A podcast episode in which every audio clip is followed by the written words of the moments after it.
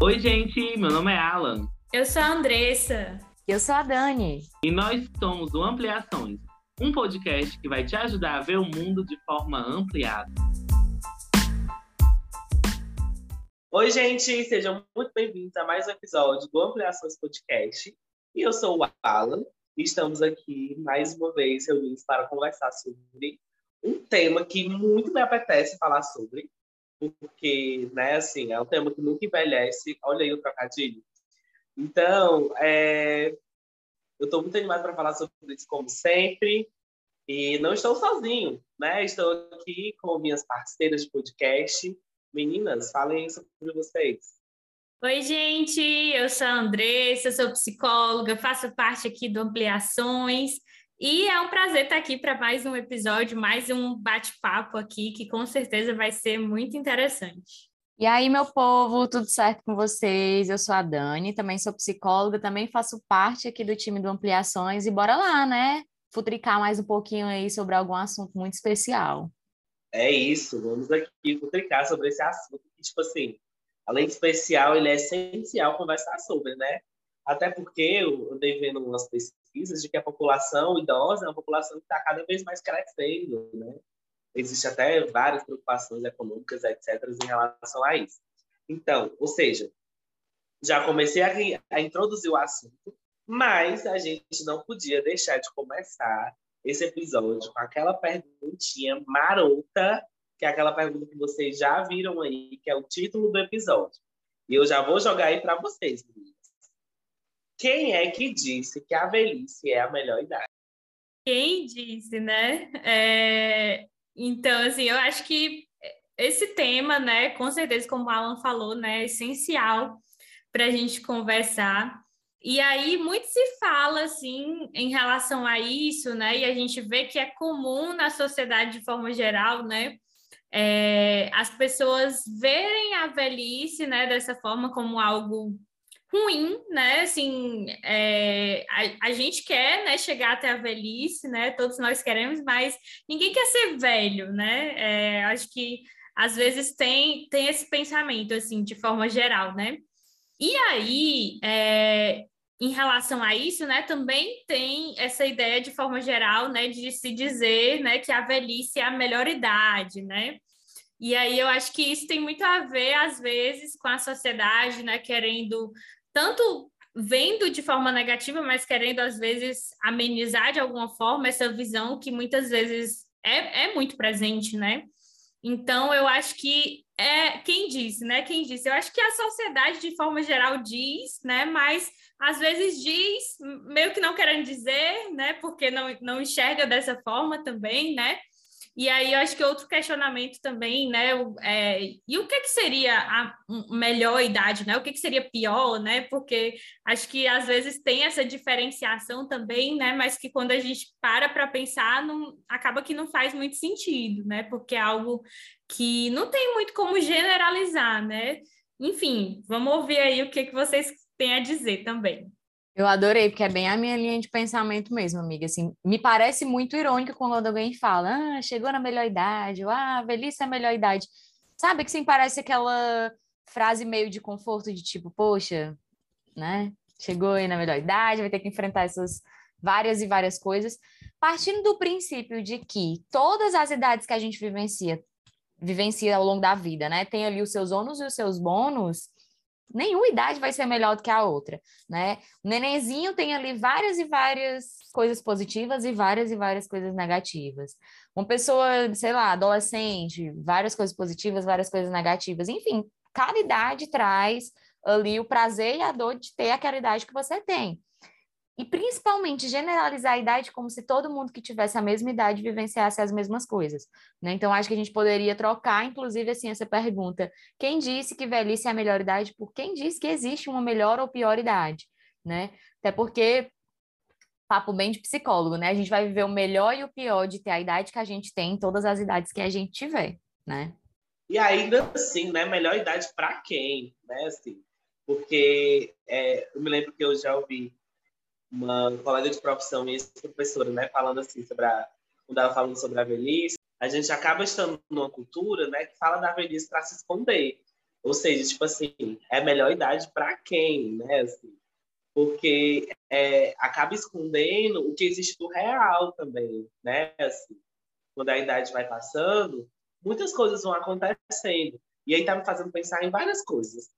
É, negar o real do corpo, né? Porque o corpo é um corpo que se modifica, é um corpo que fica mais fragilizado, né? Assim, comparado consigo mesmo, né? Assim, o próprio corpo daquela pessoa, quando o tempo vai passando, ele vai ficando mais fragilizado, e isso faz parte, isso faz parte do ser humano, né? Então, dizer que é a melhor idade, às vezes pode estar negando uma parte muito importante, que é o real, que é o que acontece, né, ali na vida das pessoas.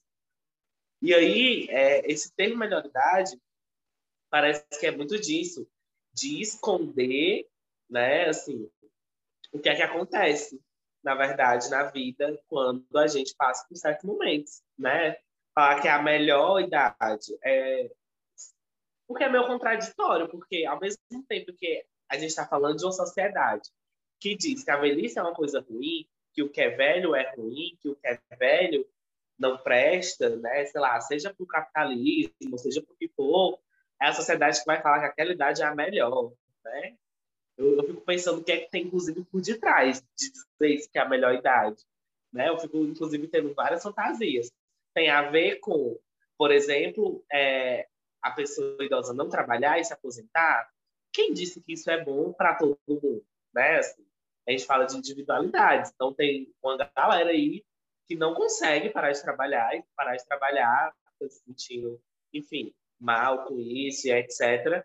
Então, não tem como né, é, ditar como deve ser, o que é, ou como viver essa etapa da vida. Com certeza, se a gente for principalmente por esse ponto aí que você está falando, né, amigo? É, é como se todo mundo envelhecesse da mesma forma. E como você falou perfeitamente, cada pessoa vai ter sua subjetividade, consequentemente, cada pessoa irá envelhecer de uma forma, né? Então, poxa, a melhor idade é por quê? Para quem, né? se eu envelhecer de uma maneira X, vai ser a melhor idade. Se eu envelhecer de uma maneira Y, não vai ser, né? Eu acho que vale a pena esse questionamento.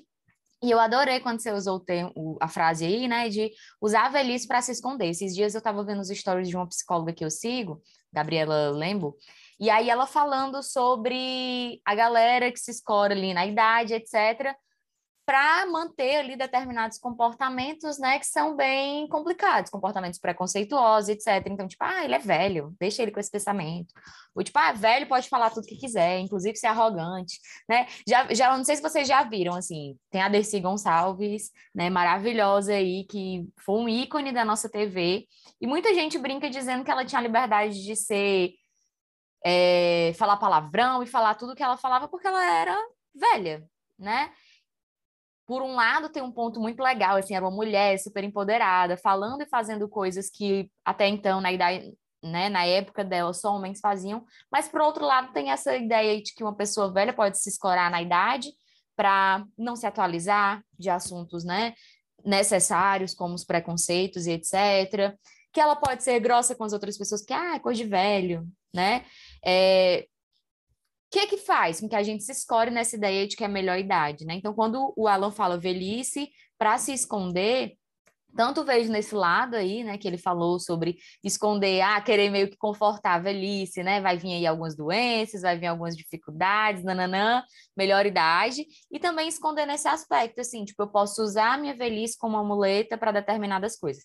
Fora que, assim, né, tem diversos outros pontos que a gente poderia abordar, mas me veio muito à cabeça esse, esses posts que eu vi no Stories falando sobre isso, né, de o quanto que às vezes as pessoas se escoram na velhice para não continuar aprendendo, para não continuar ressignificando determinadas coisas, né? E aí eu pergunto de novo, né? Será que essa realmente é a melhor idade para se atualizar, por exemplo?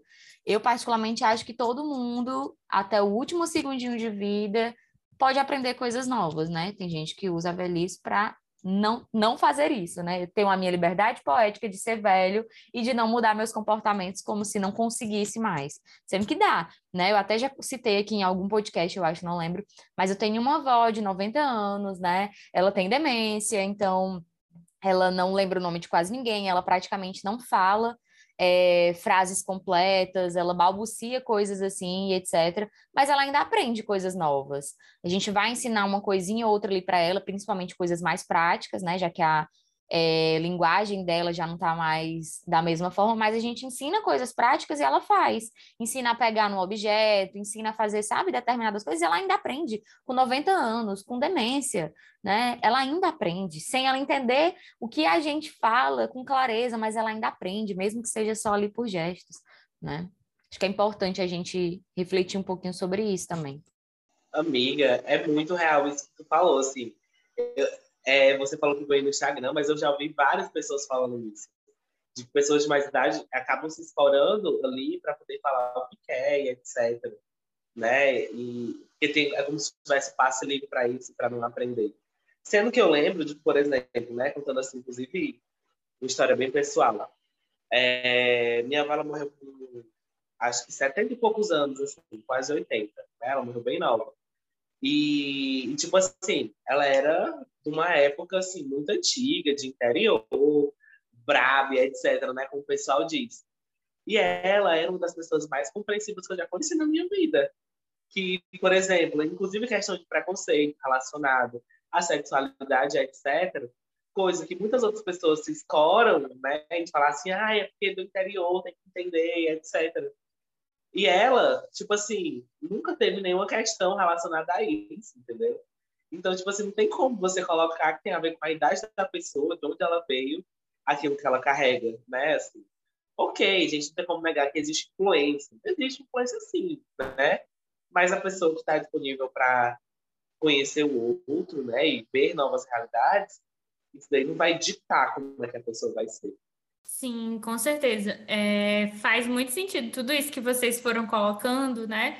Porque de fato é bem presente, né? Essas questões relacionadas à velhice, né? Esse preconceito que muitas vezes é, é muito presente também, né? E aí eu fico pensando, né? Que são coisas, são aspectos que são muito individuais mesmo, né? Da experiência de cada pessoa. Eu gostei muito quando a Dani colocou isso do do bônus e do ônus, né, de cada, de cada momento da nossa vida, né? Então, eu acho que um ponto importante que a gente fala muito aqui, né, é sobre as coisas que vão fugir do nosso controle, né? Então, de repente, não tem como eu prever como vai ser a minha velhice, né? Se é, eu vou passar por uma doença, né? Ou se eu vou ter dificuldades que vão me impedir de determinadas coisas, né? É, então, tem muitas coisas que fogem do nosso controle, né? E isso em qualquer fase da vida, não só pensando velhice, mas em qualquer momento a gente vai ter isso.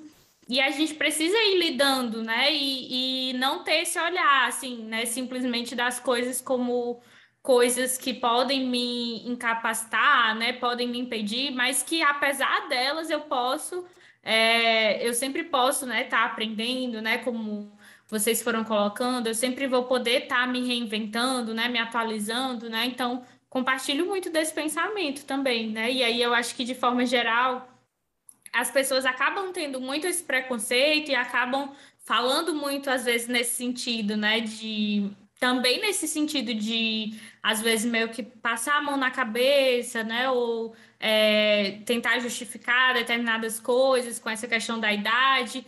E às vezes vai por esse lado, mas às vezes também vai por aquele outro lado de criticar, né? De desprezar, né? De, é, enfim, abandonar mesmo, né? E então as pessoas às vezes têm tanto preconceito mesmo, né? Que chega nesses extremos, né? E também é algo que a gente precisa ver aqui, né, por esse lado, é isso que a gente está querendo dizer também, que existem muitos pontos, né, na, na velhice que a gente precisa estar tá olhando e não só, às vezes, por esse aspecto negativo, né, que é o que a maioria das pessoas vem e já se afastam, já abandonam, já desprezam, olhando por esse lado negativo, né, que às vezes é, é negativo na sua perspectiva também, né, então é, são coisas que a gente está trazendo aqui, mas tudo é muito de cada pessoa também, né? De como as pessoas vão vendo, né? Mas a gente precisa trazer mais esse olhar, acho que de, de compreensão, de empatia, de entender que todos nós vamos, né? Provavelmente passar por essa fase, né? Como estamos passando por outras, né?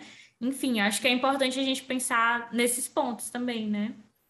Sim, super importante, amiga, você ter falado sobre esse lado, né? Porque aí a gente estava falando primeiro sobre esse aspecto, né, da percepção meio negativa, de como usar a velhice para não fazer determinadas coisas, mas também tem o ponto de vista do preconceito que as pessoas velhas sofrem, né? Eu sempre parto do princípio de que características fisiológicas e etc não deveriam ter juízo de valor, assim, tipo, de ser bom, de ser ruim, né, qualitativo, digamos. É a mesma perspectiva, por exemplo, se você chama uma pessoa de magra como elogio e de gorda como um xingamento. É uma característica física daquela pessoa, não é um elogio, não é um xingamento.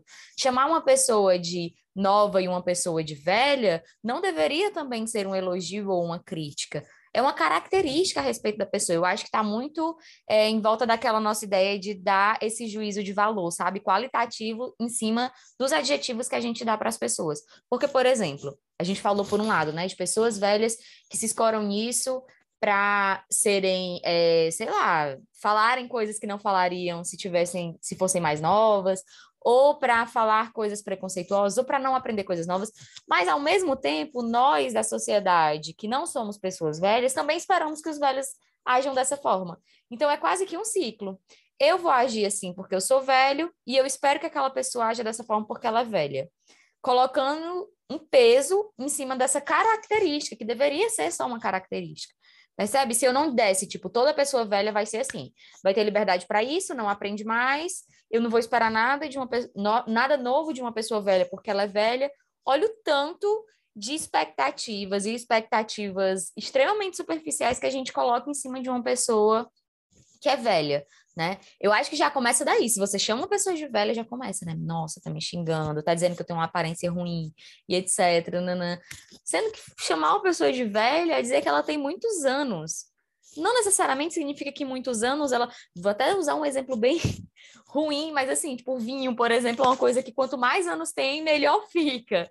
Né? Então, assim, é uma coisa, uma perspectiva. Então, se for velho, vai ter uma aparência ruim, vai ter comportamentos, sei lá, é, ruins, ou vai deixar de aprender, vai estar tá limitado com relação a determinadas coisas.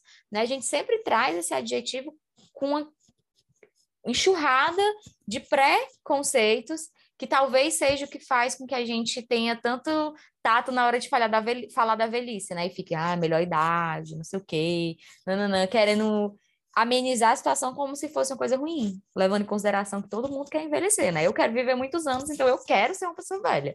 Tenho certeza que Alan e Andressa também, você que está ouvindo também, quer viver muitos anos e que quer ser uma pessoa velha. Isso não necessariamente significa uma coisa ruim. E o que tem quem não quer também, né? Assim, dá para pensar. Né? Porque tem gente que fala assim, ah, eu não quero ficar velho, eu quero morrer com tantos anos, porque eu não quero ficar velho. O que é que tem aí? Medo de quê? Né? Assim, especificamente, porque existe, existe, vai existir uma tonelada de gente. Mas de onde é que vem isso, né? Porque, enfim, o que vocês foram falando me fez pensar o peso que a palavra velho tem, né? Vamos fazer até um exercício aí. Vocês aí em casa, fechem os olhos e pensem assim: o que é que vem na cabeça de vocês quando eu falo essa palavra? Velho. Né? Assim, já vem uma ideia. Se você pensar em pessoa, já vai ver mais de uma pessoa acabada, assim, né? vai na cova. E se você. Eu sei que não necessariamente isso, né? Mas no imaginário social é uma coisa que existe. Se você pensar em uma, sei lá, uma, um móvel velho, né? Você vai pensar em um móvel todo acabado, caindo os pedaços, não sei o quê. Essa é a ideia que a gente tem, socialmente falando, de o que é o velho, né? O estereótipo, é como a Dani disse, dessa qualidade, mas é um estereótipo, né? Um estereótipo de que tudo que é velho é ruim, né? Assim, imaginário social é isso que tá. Tudo que é velho é ruim, tudo que é velho tá caindo de pedaços, tá? Enfim, né? É, sei lá, tá me fazendo pensar, assim, vários exemplos. Casa velha. Você pensa que a casa tá nos pedaços, não sei o quê. Mas pode ser uma casa muito bem conservada, assim, senhor, e ter, sei lá, quantos mil anos, por exemplo, né? Sei lá, pirâmide do Egito. Tem, vive aí mais do que eu não sei nem o quê. Necessariamente é uma coisa que está acabada? Não necessariamente, né? Então, é, é, esse velho, tá, eu estou pensando muito nisso, a palavra velho está muito associada a algo ruim, a algo acabado, e etc. Né? E por que tem que ser assim? Né? Eu acho que hoje a gente está aqui para tentar tensionar um pouco isso. Por que tem que ser assim? Por que, que eu falar de uma pessoa e associar esse adjetivo acaba vindo todo esse peso para a pessoa, né? E está me fazendo pensar até várias coisas. Qual seria o melhor termo usar, né? Não sei. Eu sei que tem um termo por lei, né? Assim, que é a pessoa idosa, o idoso, né? Assim, tem a idade, a parte da cidade, né? A pessoa é considerada idoso e tem os direitos garantidos ali por lei. Mas está me fazendo pensar um pouco sobre isso, sabe? Por que, que esse peso é dado a essa palavra, né? Enfim, o que, é que vocês pensam sobre isso?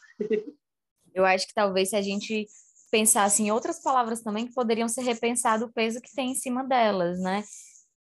O problema não está na palavra, está justamente nesse peso que você falou, né?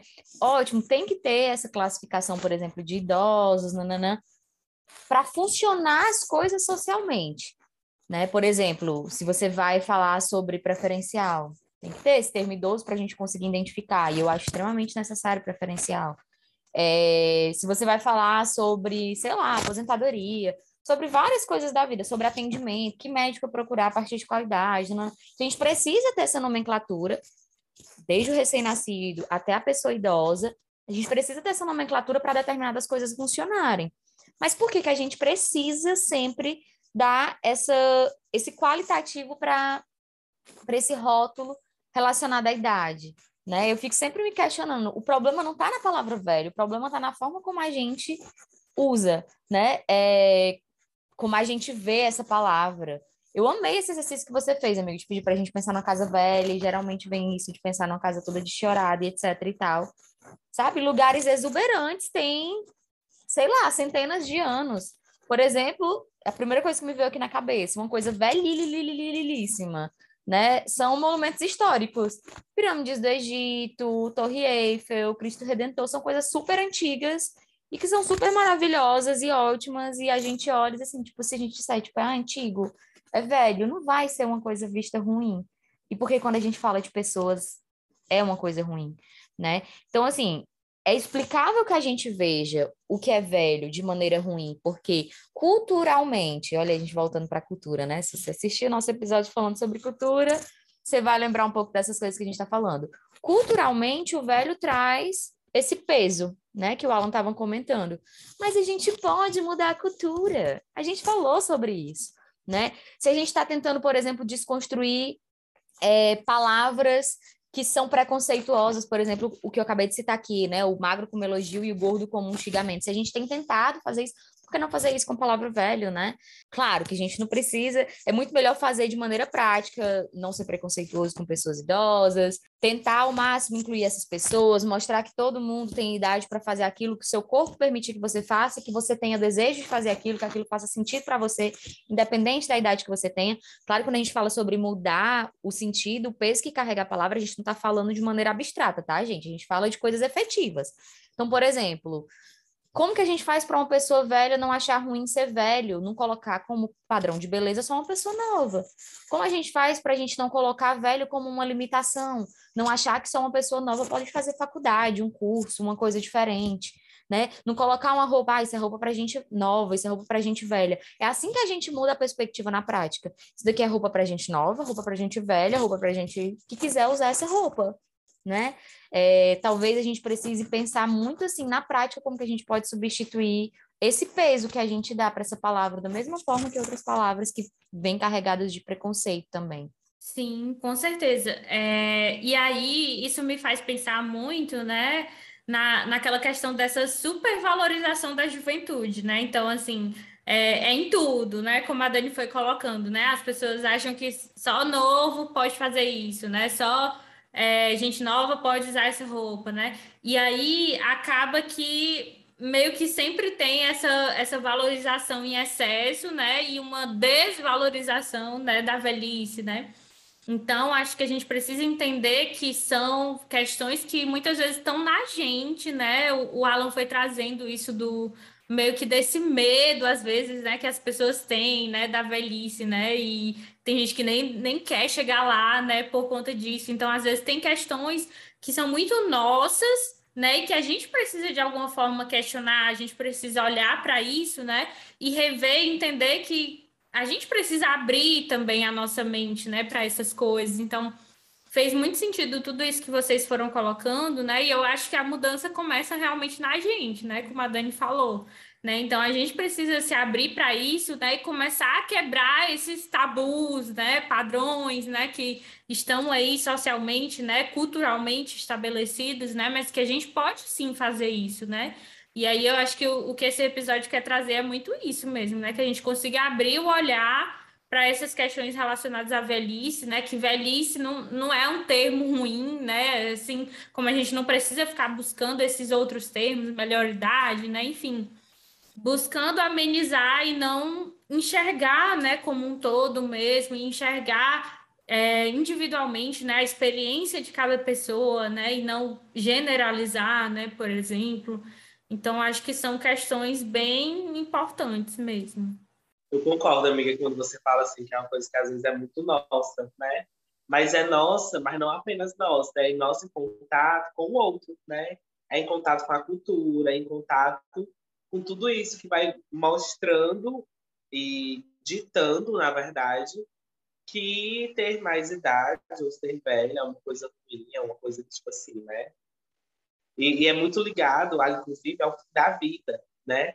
Sendo que, gente, meu povo, só ligar aí a TV, no, no canal que tiver aí, que você, que inclusive às vezes passa até na hora do almoço, né? Tem muita gente que morre muito mais jovem, né? Assim. É, então, não necessariamente está ligado ao fim da vida, né? O fim da vida de cada um é uma coisa que é muito individual, né?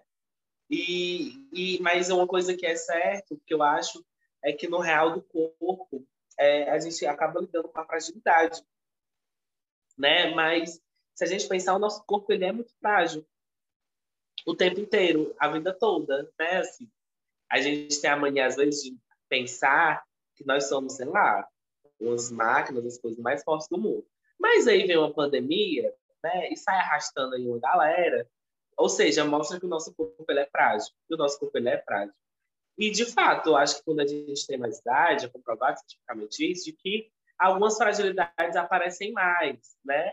Mas é isso, é um individual, é no um a um, né? É, não tem como a gente generalizar e colocar isso como uma condenação, porque não é uma condenação, né? Assim, tem muita gente que vive muito bem, que vive muitos anos muito bem, que são muito felizes né, nessa vida.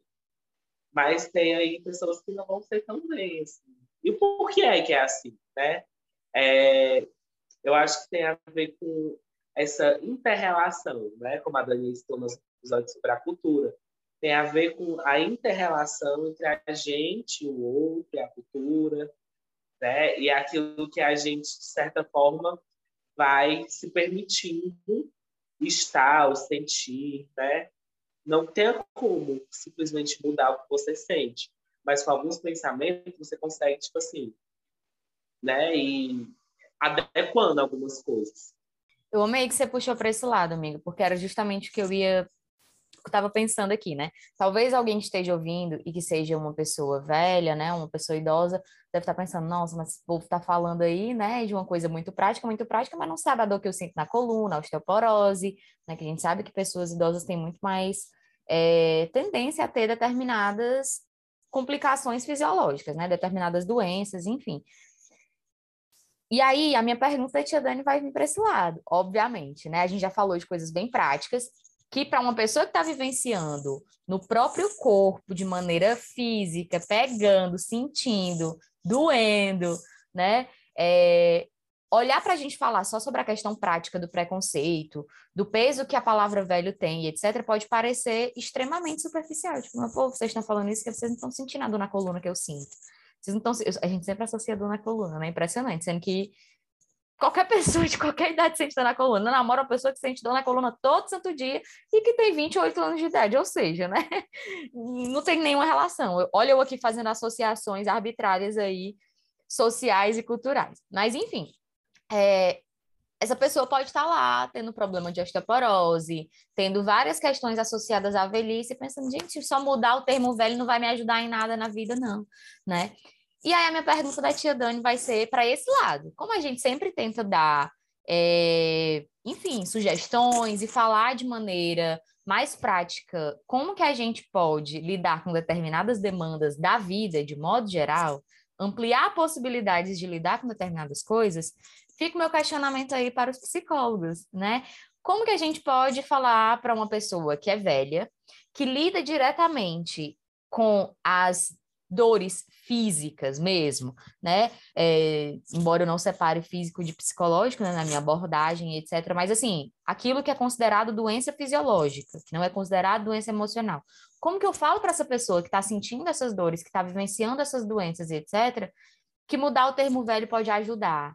E será que ajuda mesmo? Né? Eu quero saber como que a gente poderia pensar por esse lado fisiológico. Eu amei que o Alan trouxe essa explicação, né? Trouxe esse ponto de vista de que o nosso fisiológico está vulnerável em todas as idades da vida, porque realmente está, né? É, eu conheço uma menina que tem uma filha super pequenininha que já teve câncer, né? E geralmente quando a gente imagina uma pessoa com câncer, imagina uma pessoa velha, né? É, conheço pessoas super novas que já tiveram problemas de saúde seríssimos que a gente geralmente associaria a uma pessoa mais velha. Então, assim, esse ponto de vista de tentar modificar a perspectiva, a gente já deu é super útil, super funcional. Como que a gente poderia tentar colaborar de alguma forma para aquela pessoa que está vivenciando na pele, fisicamente, além do preconceito que é né, ali falado, doenças e dores físicas e a limitação de ter, é, sei lá, um, um osso fraco e tal. Eu estou perguntando isso, né?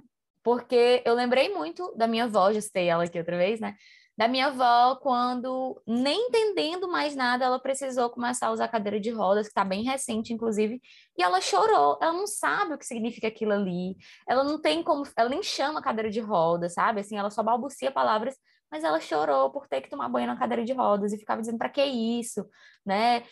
Sem nem entender diretamente que aquilo trouxe sofrimento para ela. E aí a minha pergunta é muito voltada para isso, assim, como que vocês, enquanto psicólogos, acham que a gente poderia falar algo que substancialmente colabore com essa mudança, ou pelo menos com a amenização desse sofrimento, se é que dá para ser amenizado, né? Porque eu sou psicóloga, vi minha avó passando por essa situação e não consegui imaginar uma coisa que eu poderia falar para tirar o peso do que ela estava vivenciando, porque não era o problema ali, não estava por eu chamar ela de velha, né? O problema ali estava no que ela estava sentindo, mesmo, de verdade, não era pela palavra. Então, o que, que vocês acham aí que dava para a gente falar?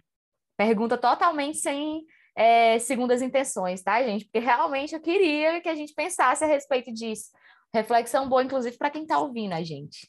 Eu vou subverter essa pergunta, tá? Vou me dar licença. Qual é a diferença de falar algo para ela e falar algo para uma pessoa mais jovem?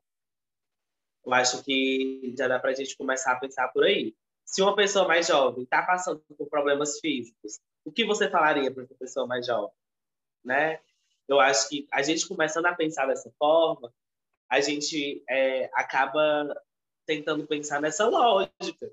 Porque é isso, por exemplo, por ela ser mais velha, isso é atribuído a ela ser mais velha?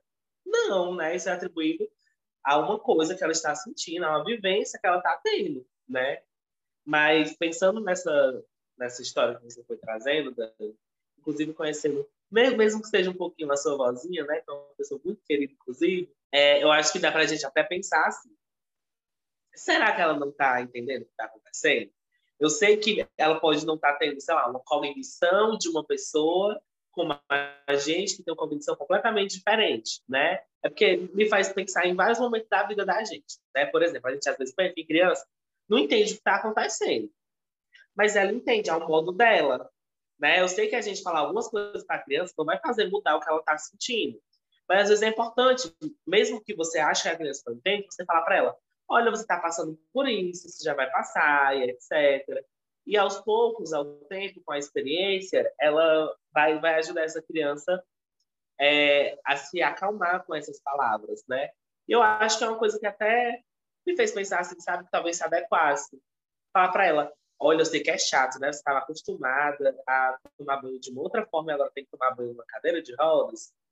Infelizmente, a gente não tem o que fazer, porque é a melhor forma da gente preservar a sua segurança, né? Assim, e aí é isso, é, é colocar, eu acho que isso tem a ver com muitas outras coisas que a gente pode parar para pensar, mas é colocar essa pessoa no lugar de sujeito, né? De pessoa que está ali, porque ela está, né? Mesmo com cognição diferente, etc., ela está ali. E aí eu acho que isso é uma coisa muito importante com as pessoas é, idosas, enfim, mais velhas, etc. Né? Colocar essas pessoas no lugar de sujeito, de sujeito que tem o que dizer, inclusive, né?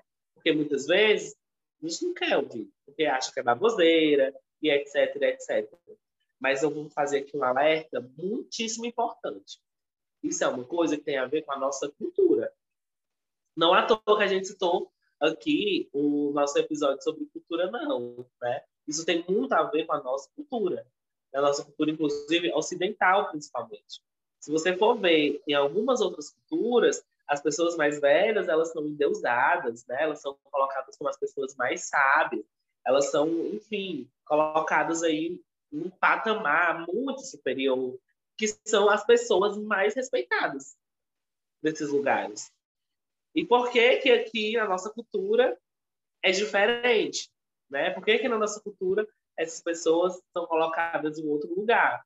Esse nosso papo está me fazendo pensar até em uma outra questão que talvez possa ser a próximos episódios, né?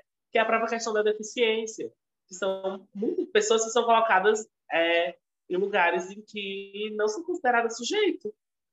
E aí é isso, né? Assim, eu acho que esse passo da gente colocar essa pessoa como é, lugar de sujeito já muda tudo. Nossa, muito importante tudo isso que o Alan trouxe. Acho que ficou assim um monte de coisa assim sobre isso, porque realmente quando a gente pensa, né, a partir dessa pergunta que a Dani fez, né, é algo que faz muito sentido. Assim, a gente precisa de fato é, enxergar essas pessoas, né, como sujeitos ali, né, e, e que eles podem sim, né, é, ser ativos, né, na, na, na sua própria vida, né, porque muitas vezes é algo que não acontece, né, porque as pessoas acabam tendo essa percepção, né, de que aquela pessoa não pode ter é, tanta autonomia, né, já não tem essa capacidade, talvez, né, mas não, não é esse o ponto, né? Não, é, não, não são as limitações que a gente está querendo trazer, né? Mas que mesmo com limitações, né, que como a gente já falou hoje aqui, né, a gente pode ter em qualquer idade, né, em qualquer fase da nossa vida, a gente precisa estar tá sempre nesse lugar de sujeito, né? É, e aí eu penso muito, né, só complementando o que o Alan trouxe, porque eu acho que o que ele trouxe já fez aí muito sentido para a pergunta, né?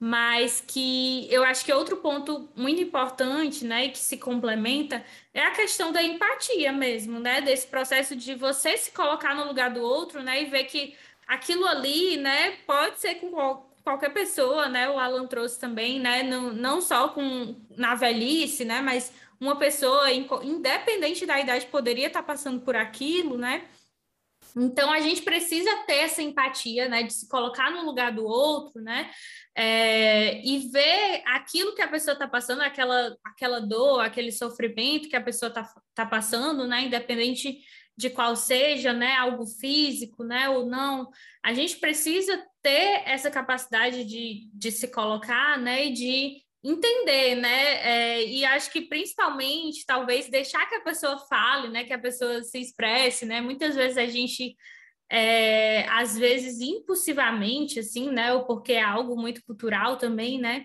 Acaba tendo a atitude muito de tentar parar ali o, o sofrimento, né? Ali naquele momento, né? Meio que a pessoa quer falar e a, gente vai lá e, e meio que tampa a boca ali, né? E não escuta, né? Sendo que a gente já falou isso aqui em outros episódios também, né? O quanto a gente precisa é, entender que tem momentos que a gente precisa sim colocar aquilo para fora, né? E que na verdade isso é muito importante, né? E faz muita diferença, né?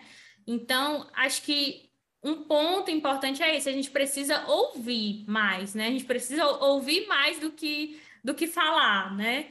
É, e aí eu acho que dá esse espaço para as pessoas falarem mesmo, né, o que elas estão sentindo, o que elas estão precisando, né? Muitas vezes a gente tem essa ideia também de que a gente sabe o que o outro precisa, né? E às vezes a gente vê uma pessoa passando por alguma situação e já quer ali resolver o problema da pessoa, né? Sendo que às vezes, é... na verdade, não às vezes, né? Mas acredito que sempre, assim, de forma geral, a pessoa precisa, a pessoa quem vai encontrar ali o caminho, né? A pessoa quem vai é, saber o que, que é o melhor para ela, né? A gente não, não sabe o que é melhor para ninguém, né? Assim, a gente é, muitas vezes quer ajudar, mas a gente precisa também ouvir o outro, né? Então, acho que esse é um dos pontos muito importantes, né? E esse cuidado que o Alan trouxe muito bem, né? De, de como a gente vai estar tá falando, de como a gente vai estar tá explicando a situação, né? Assim como a gente precisa explicar para uma criança, né? Porque ela, ela tem uma noção da situação, ela entende, né? Que é outro ponto importante, né? É, quando a gente fala de infância, né? É, então, a criança entende, né? Mas às vezes a gente precisa explicar, a gente precisa acalmar, né? Como o Alan colocou também, né? A gente precisa dar esse apoio, dar essa ajuda, como a gente precisa, na verdade, em qualquer fase da vida, né? Para qualquer pessoa. Então, acho que o que faz muita diferença é isso, é esse saber ouvir, né? Tá ali para ajudar a pessoa e entender o que que ela precisa, o que que ela quer naquele momento, né? mas também tá ali para falar, né? E nesse sentido mais de, de ajudar mesmo, né? Entendendo que às vezes a gente não vai saber exatamente como ajudar, né? Mas que a gente pode perguntar também, né? Então, fico pensando nesses pontos aí, a partir da, da pergunta da Dani. Ou só estar ali, né? A gente já falou isso em outros episódios lá atrás, nossa primeira temporada e tal. Às vezes não tem muito o que dizer mesmo, não. Mas você pode estar lá, só de você já estar lá já é muita coisa. Eu sinto que eu nem tenho muito que complementar das respostas de vocês, assim, eu achei sensacional. A fala do Alan, assim, me atravessou muito, cheio de sentido mesmo, né? E aí, quando a Andressa veio complementar com isso da empatia, né? Colocar o sujeito à frente de qualquer outra característica que a gente dê a ele. É o sujeito. Aí depois que vem, é o sujeito que é velho, é o sujeito que tem dor, é o sujeito que não, né? É o sujeito. E aí eu acho que talvez é, olhar por essa perspectiva faça com que a gente tenha empatia, a palavra aí que a Andressa usou, que eu acho que encaixa perfeitamente bem nesse, nesse contexto. Ter empatia para entender que a dor do outro não é a minha, por isso eu não vou desvalidar a dor do outro, tipo assim, ah, besteira, só porque é velho tá sentindo isso, né? Não vou desvalidar a dor do outro, entender que a dor do outro não é a minha, por isso não tem como eu dizer que aquela dor é menor, maior, é um problema é a dor do outro, ponto, né? E entender que não é sobre a idade, é sobre o que aquela pessoa está sentindo. Nem todo mundo que tem 90 anos vai chorar porque tem que tomar banho de cadeira de rodas, né? Porque nem toda pessoa de 90 anos precisa de cadeira de rodas. Nem toda pessoa de 90 anos vai chorar porque precisa tomar o banho ali daquele jeito, né? Então, eu acho que é isso, colocar o sujeito na frente faz muito sentido, assim, o que vocês falaram. Difícil pensar em alguma coisa que complemente melhor do que isso, né? Aceitar que vão existir, sim, coisas fisiológicas relacionadas só à velhice e respeitar. E eu acho que a gente não ficar ou dizendo que é menos ou que é mais, né? Tipo assim, ah, tá dizendo isso só porque é velho, isso é coisa de velho e etc entender que todo sujeito vai sentir o que ele tiver de sentir, o que ele estiver sentindo, na idade que ele tiver. Não colocar ali um peso em cima, ah, ele tá sentindo isso só porque ele é velho, né? Eu provavelmente, com a idade que eu tenho, 28 anos, se eu tivesse que tomar banho numa cadeira de rodas, eu também choraria. Só que eu saberia falar, eu tô triste porque eu tô tomando banho na cadeira de rodas. Ela não sabe, né? Mas é só a verbalização que dá sentido à dor? Não, né? tem gente que dói e que não sabe dizer que dói. Acho que esse talvez seja um ponto também. Que é justamente quando entra o outro lado da comunicação, coisa que, inclusive, eu estou muito tomado recentemente, por outros motivos, mas que serve aqui também, né? Assim, essa questão de que, às vezes, a palavra é muito o que a gente tem para dizer sobre as nossas dores, a gente trabalha com a palavra na clínica, etc. Mas tem coisas que a palavra não vai dizer o que me fez lembrar, né, uma, uma, coisa que eu já ouvi há um tempo, acho que é inspirado em Lacan, inclusive, que ele é um teórico da psicanálise, que é tipo assim, a palavra ela é tudo que a gente tem para falar, né, assim, para comunicar aquilo que a gente sente, etc. Mas ao mesmo tempo ela é também a nossa limitação, né, porque é impossível você dizer tudo que você sente. Então, é, eu estou muito ocupado recentemente em pensar sobre isso, que às vezes, por exemplo, pessoas que não falam, elas não vão conseguir demonstrar o que elas sentem? Elas conseguem, só porque de uma outra forma. E se você acha que aquela pessoa não entende o que você está falando, existem outras formas de você também tentar se comunicar além da palavra. muitas vezes um gesto, né? Eu fazendo aqui até, vocês vão ver, olha, o gesto de tocar no rosto. Muitas vezes esses gestos, etc., eles funcionam muito. E não é à toa que eu estou falando disso, né? Se a gente pensar, o bebê, ele fala? Não. Ele entende aquilo que você fala da forma que você fala? Ainda não. Mas a comunicação se dá pelo reconhecimento do choro, que é uma coisa que é natural, né, do bebê, é, e pelos gestos. Às vezes, até o som, assim, né, da voz, quando a mãe tenta se comunicar com o bebê, pode ter um papel ali. Mas não é a palavra, é o som, a forma como esse som vem. E chega uma hora que o som ele começa a acalentar, tão quanto outras coisas, seja os incômodos que tiver, etc, né? Então, assim, é, em resumo, às vezes a gente não vai ter muito o que dizer para as pessoas, falar não vai adiantar muita coisa, mas às vezes você consegue falar um gesto, fazer um gesto, você consegue fazer muitas outras coisas para além da palavra, né? E isso são coisas que são muito importantes também. Sim, faz muito sentido. Demais. É, é louco, né? Porque a gente sempre fica ali tão dependente dessas palavras que a gente usa, né? Mas a gente consegue se comunicar sem elas não é a única forma de é, linguagem, né? A gente precisa, às vezes, lembrar disso. Inclusive, para validar seres humanos que não utilizam da linguagem como, da linguagem não, da fala, necessariamente como uma linguagem delas, né? Acho que entra aí os idosos também. Inclusive, chegou no momento que eu estou aqui curiosíssimo para saber o que vocês trouxeram é, para nossa estante ampliada, né? Diante de tudo isso que a gente foi conversando, para quem não conhece, né, é, a estante ampliada é o momento do nosso episódio em que a gente traz para vocês coisas que a gente quer expor. Expor na nossa salinha, né, ali, colocar ali na nossa estante, para os visitantes que chegar falar assim, hum, legal isso daqui, né? Então, é o momento que a gente vai indicar alguma coisa aqui para vocês. E aí, meninas, o que vocês trouxeram hoje para a nossa estante ampliada? Vamos lá, né? É, assim, só complementando mesmo que, nossa, fez muito sentido para mim tudo isso que vocês foram colocando aqui no final.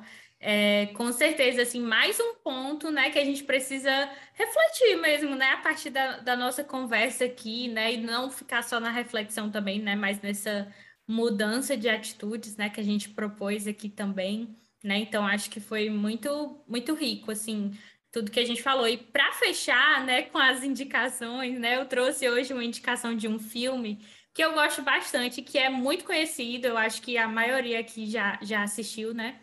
O filme Um Senhor Estagiário.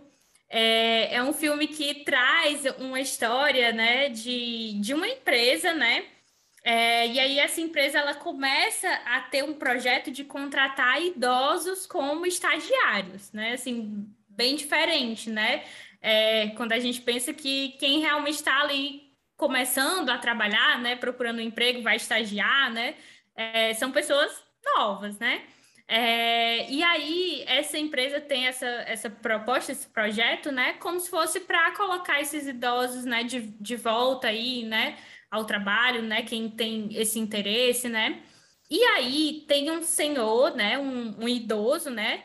É, bem, né? Um viúvo que ele começa a trabalhar nessa empresa. E aí ele leva uma vida, né? Assim, é, bem monótona, né? É, não tem ali coisas diferentes e ele vê esse estágio como uma forma de se reinventar mesmo, né? E aí, gente, né? Vocês já, quem não assistiu já pode imaginar também que eh, tem ali um choque meio que de gerações, assim, né? Quando chega uma pessoa velha, né, trabalhando ali com várias pessoas novas, né, que estão ali, né, é, bem jovens mesmo, né, que trabalham usando a tecnologia, né, uma série de coisas, né, que é, uma pessoa mais velha talvez não, não tem tanto essa, essa habilidade, né? Essas habilidades também, né? Mas que ele tá ali disposto a aprender, né? Aquilo também, né? Se reinventar, né? Então, no filme a gente consegue observar muito isso, né? E a gente vê também, por um lado, um certo preconceito mesmo, né? É, e eu acho que você também, né? Se você não, não assistiu esse filme, se você está aí imaginando a situação só pelo que eu estou contando, você deve ficar pensando, né? Ah, para quê? Para que, que ele vai trabalhar, né? Nessa idade, né? Voltar, né? E, e essas dificuldades ele não sabe, né? Então, a gente vai com uma série de preconceitos, né? Mas que nesse filme eu acho que a gente quebra um pouco deles, né? É, que eu acho que tem muito a ver com o que a gente foi conversando aqui. E outro ponto muito importante, não vou dar spoilers assim, mas só trazendo, né, uma coisa que a gente vê muito no filme é a troca desse de, do bem, né, é, com a, a, uma mulher, né, que trabalha à frente, né, eu acho que é Jules, o nome dela, se eu não me engano, é, e aí eles têm uma troca muito interessante, assim, e ele aconselha, né? E ele fala sobre coisas, né? Que ela está passando, dificuldades que ela está passando, tanto no trabalho ali da empresa, como na vida pessoal dela, né? Então é um filme que a gente consegue ver muito isso também, né? E é isso, assim, eu acho que é um filme que super vale a pena, porque pega muito dessas questões que a gente foi conversando aqui, e é um filme que também é, gera muito dessa, dessas reflexões, né? E, e é, é aquele filme gostoso, assim, de ver, eu acho, né? Não sei se vocês já viram, se vocês concordam comigo, mas essa é a minha indicação de hoje para a estante. Eu amo esse filme, amo demais esse filme. Eu acho que a gente assistiu junto na faculdade. Para quem não sabe, né? Assim, abrindo parênteses, nós três estudamos juntos na graduação. É, então era um filme meio comum de a gente ver na, na graduação. Enfim, eu amo esse filme mesmo, assim, vale super a pena assistir, gente, de verdade. E é muito gostosinho, daquelas indicações da estante no dia que a gente quer ficar de boa, assistir coisas que fazem refletir, mas que fazem refletir de uma maneira leve. Acho que é, que é uma ótima indicação.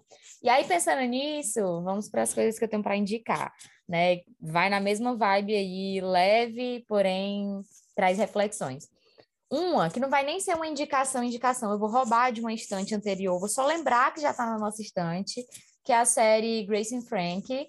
Conta a história de duas amigas, né? Assim, elas viraram amigas depois de idosas, depois que os maridos é, se assumiram gays e assumiram um relacionamento e etc. E elas viram amigas, acabam indo morar juntas e elas vivem várias e várias e várias coisas entre muitas aspas, eu aqui já ia desenhar aspas, sendo que a galera tá só ouvindo a gente, né? Mas enfim, entre muitas aspas, na melhor idade, né? Depois de velhas, elas vivenciam várias e várias coisas. Enfim, é uma série, gente, maravilhosa. A gente já falou sobre ela aqui, então procura aí nos episódios anteriores que ela já vai estar tá na nossa estante. E aí, com certeza, lá vai ter uma resenha um pouquinho melhor dela. Segunda coisa que eu queria indicar é um filme, na verdade, uma animação chamada Up Altas Aventuras. É, eu amo esse filme, gente. Eu amo filme de animação, né? Mas esse filme, ele é sensacional, assim. Um senhorzinho que viveu o amor da vida dele durante a vida toda, assim, né? A vida adulta até a velhice. E aí a esposa dele morre, não é spoiler, isso acontece no começo do, da animação, tá, gente? A esposa dele morre, etc. E ele se retrai dentro da casa dele.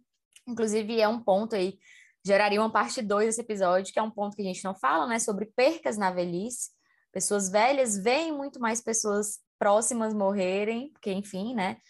Amigos e etc. Então, pautas aí para próximos episódios, mas a, o amor da vida dele morre e aí ele se retrai dentro de casa, não quer sair, viram aquela pessoa assim bem desanimada, etc. Até aparecer um garotinho que é escoteiro e vende bombons e etc. E aí tenta entrar na vida dele de qualquer jeito, não vou dar spoilers, mas é uma animação muito bonitinha mostrando quanto cada idade, cada fase da vida tem dores e tem felicidades e tem aprendizados, né? Para a gente refletir um pouco sobre será que realmente a gente só pode aprender com pessoas velhas? Será que só pessoas novas aprendem? Será que pessoas velhas também não podem aprender? Será que pessoas novas também não podem ensinar? Né? Fora que é um filme muito gostosinho de assistir, vale a pena demais. E para terminar, o último que eu vou indicar, na verdade, é uma música que também vai nessa mesma linha de pensamento, né, dessa percepção de coisas que são de gente velha, coisas que são de gente nova. A partir de quando que é velho, que é a música aquela dos 30 da Sandy. Beijo para minha irmã, que é super fã da Sandy, que me fez ouvir as músicas da Sandy e conhecer essa música consequentemente. Mas é uma música maravilhosa em que o refrão fala basicamente que eu sou jovem para ser velha e velha para ser jovem. E aí na música vai descrevendo várias coisas que, teoricamente, dependendo de, da perspectiva, né, podem ser coisas de gente velha, coisas de gente nova, né? Então eu acho que é uma música aí gostosinha para ouvir e que vale a reflexão, né?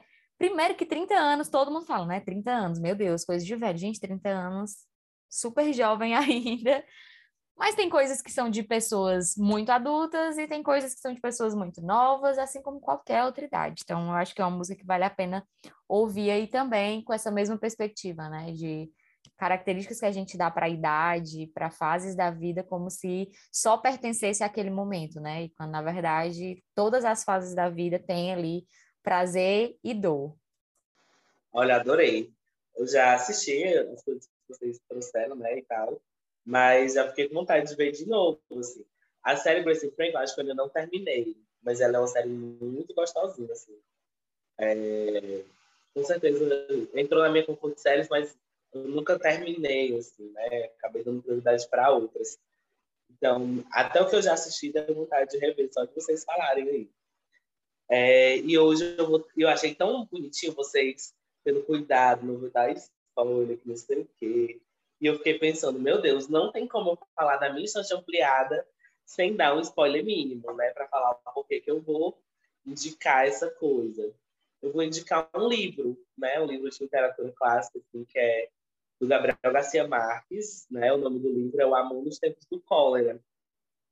Esse livro, meu Deus, eu não consigo falar ele sem dar um spoiler mínimo. Mas também não vai ser um spoiler que vai estragar é, a experiência de ler o livro, não, tá? Prometo que vale muito a pena. Apesar de que eu confesso que tinha umas palavras meio difíceis assim, eu tive um esforçozinho para ler, mas mesmo assim vale muito a pena, porque é uma história belíssima, belíssima, belíssima, vale muito a pena. É, a história do livro passa, basicamente, é, a partir de três personagens principais, que é o Florentino Ariza, a Fermina Daza e o Juvenal B, né? E o que acaba acontecendo, assim, como eu falei, vou dar um mínimo de spoiler, mas tem coisa também que acontece no começo do, do, do livro, né? Que é assim, né? O Florentino, ele, ele se apaixona pela Fermina desde a juventude, né? Mas aí, por coisas da vida, ele não é, prossegue, né, assim, tendo um relacionamento com ela e etc. E aí o tempo passa, a vida passa, as coisas acontecem, né? E quando eles se dão conta, já se passaram 50 anos desde que eles se conheceram. E aí eles acabam vivendo uma história, acho que a gente pode dizer assim, é uma história de amor. Mas, porém, contudo, entretanto, todavia, não é uma coisa romantizada do amor idealizado, né? É, a gente está falando do amor real, né? Assim, do que pode acontecer na realidade, de como é passar tanto tempo assim, gostando de uma pessoa, vendo ela casada e etc. E vivenciando outras coisas também, né? Porque no real da vida as coisas acontecem assim. Então, ele é um livro que é nada romantizado, mas que acontecem várias coisas na vida deles e até que chega um momento que eles se reencontram, né? E eles podem dar é, vazão a uma coisa que é um sentimento de muitos anos antes. E aí dá para refletir sobre tanta coisa lá nesse livro, né? Assim, é tarde para amar? Quando é tarde para fazer algumas coisas, né? O velho não tem, é, inclusive tem a ver com coisas que a gente trouxe aqui, né? Não tem tesão, não tem desejo sexual. Como assim, né? É, o que é o amor, né? enfim, dá para pensar uma série de coisas que eu acho que a literatura dá esse poder, né, assim, para gente. E é uma leitura que te domina, no sentido de que, tipo assim, faz você entrar ali, é, entrar na cabeça dos personagens, pensar uma série de coisas, entrar naquele mundo. Eu me lembro de uma cena belíssima, que é perto do final, que é eles no navio, assim, sabe? E aí é, você consegue imaginar toda a cena. E depois de tanto tempo, tanto tempo longe, eles conseguirem se aproximar, como é belo ver que eles dão uma chance para a vida, né? Assim, não tem isso do é tarde, né? Não tem isso do é, passou o tempo, Não, sempre vai ser tempo. Basta que a pessoa possa se permitir, né? E não é só a pessoa se permitir sozinha. É necessário todo o contexto que permita que a pessoa se permita também.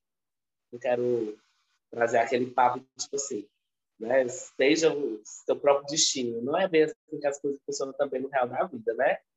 Então, ele é um livro muito realista, com uma história belíssima e que vale muito a pena. Se você gosta de literatura, gosta de ler livros, esse é um livro que vale muito a pena. O Amor nos Tempos do Cólera, do Gabriel Garcia Marques. E quem tiver interesse aí pode se aventurar, porque é uma bela aventura. Eu acho que valeu super a pena o spoiler que você deu, tá perdoado, porque, né, quem não leu esse livro agora, tem certeza que saiu daqui com vontade de ler, assim. Eu te ouvindo falar, cheguei. Lembrei, assim, do livro, olhei com outros olhos. Já li, mas aí olhei com outros olhos.